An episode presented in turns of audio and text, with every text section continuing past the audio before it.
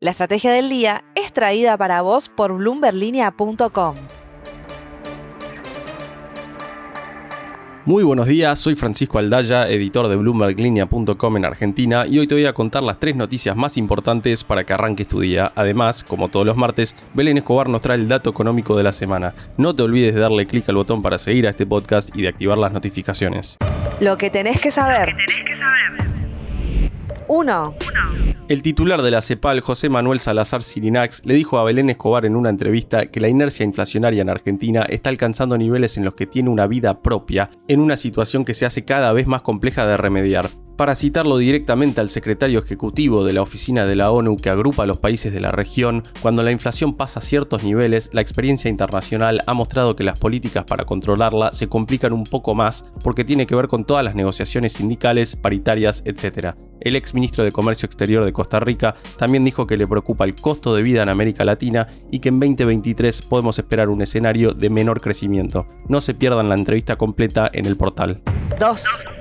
Ya faltan unos pocos días para que la selección de Lionel Scaloni debute en el Mundial de Qatar 2022 y como todos sabemos lo hará en muy buena forma con 35 partidos sin conocer la derrota y siendo el último campeón de América. Claramente va a estar entre los candidatos a vencer en el certamen mundialista. Además de contar con Leo Messi, el plantel tiene otras estrellas que se ubican entre las más caras del mercado mundial del fútbol. Estamos hablando de una selección que vale más de 600 millones de dólares, según Transfer Market, y que tiene a la cabeza a Lautaro Martínez, hoy valuado en 75 millones de euros. ¿Y cuál es el fichaje más accesible? No es Franco Armani, sino el defensor central del Benfica, Nicolás Otamendi, hoy valuado en 3 millones de euros. 3. El dólar blue sigue sin dispararse y muchos se rascan la cabeza sin entender por qué. Hace unos días te había dicho que el nuevo dólar para tarjetas extranjeras podría hacer que suba fuertemente el precio del tipo de cambio informal, pero eso no sucedió. ¿Qué pasó? Bueno, las tarjetas, el central y los procesadores de pagos no se han puesto de acuerdo para hacer la implementación y todo sigue en stand-by. ¿Lograrán finalmente hacerlo? Es muy difícil poder anticiparlo hoy porque nadie está respondiendo a las consultas al respecto. Si llega a hacerse, estamos hablando de una menor oferta de billetes en el Blue, lo que lógicamente debería hacer subir su precio. Antes de pasar al dato económico de la semana, veamos rápidamente cómo van a abrir los mercados este martes. El S&P Merval subió 1,5% ayer, fue una jornada más verde que roja para las acciones argentinas en Wall Street, con subas de hasta 5,1% para Cresud y bajas de hasta 2,2% para Superviel. El dólar blue quedó en 294 pesos, el MEP en 300 y el contado con liqui en torno a los 314 pesos. La agenda de la región. Y ahora, Belén Escobar, contanos por favor qué está pasando en la economía argentina. Y esta semana nos toca hablar de inflación, porque hoy a las 16 horas el INDEC va a dar a conocer cuál fue la inflación de octubre, y les anticipo que no se espera para nada un buen resultado. El último dato oficial, es decir, el que corresponde a septiembre, había arrojado un índice de precios al consumidor de 6,2%, por lo que había acumulado los primeros nueve meses del año un 66,1%.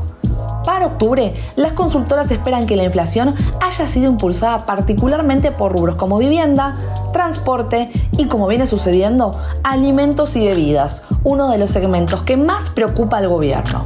De hecho, por ese motivo, decidió lanzar días atrás el programa Precios Justos, que estipula un congelamiento de más de 1.500 productos por cuatro meses. Una herramienta que no va a solucionar la problemática de la inflación, pero que según confía el gobierno va a contener los aumentos y dar certidumbre de precios. Y con este panorama entonces llegamos al dato económico de la semana, que es que de cumplirse con las estimaciones de las consultoras, la inflación del mes pasado se ubicó entre 6,5 y 7%, mientras que para noviembre se ve muy difícil la posibilidad de perforar el piso del 6%. La frase del día. Antes de irnos, escuchemos lo que dijo ayer el unicornio uruguayo D-Local sobre el cepo en Argentina al presentar sus resultados trimestrales. El negocio cross-border de Argentina enfrentó algunas limitaciones impuestas por el Banco Central para acceder al mercado cambiario para el pago de ciertas importaciones de bienes y servicios. Excluyendo este negocio argentino de la ecuación, los ingresos de D-Local en Latinoamérica crecieron, incluyéndolos se estancaron en relación al trimestre anterior.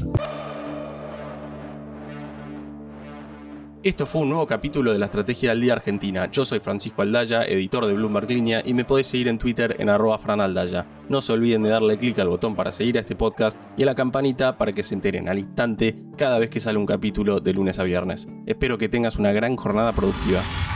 Esto fue La Estrategia del Día Argentina, escrito y narrado por Francisco Aldaya. Producido por Arturo Luna y Daniel Hernández. Que tengas un día muy productivo.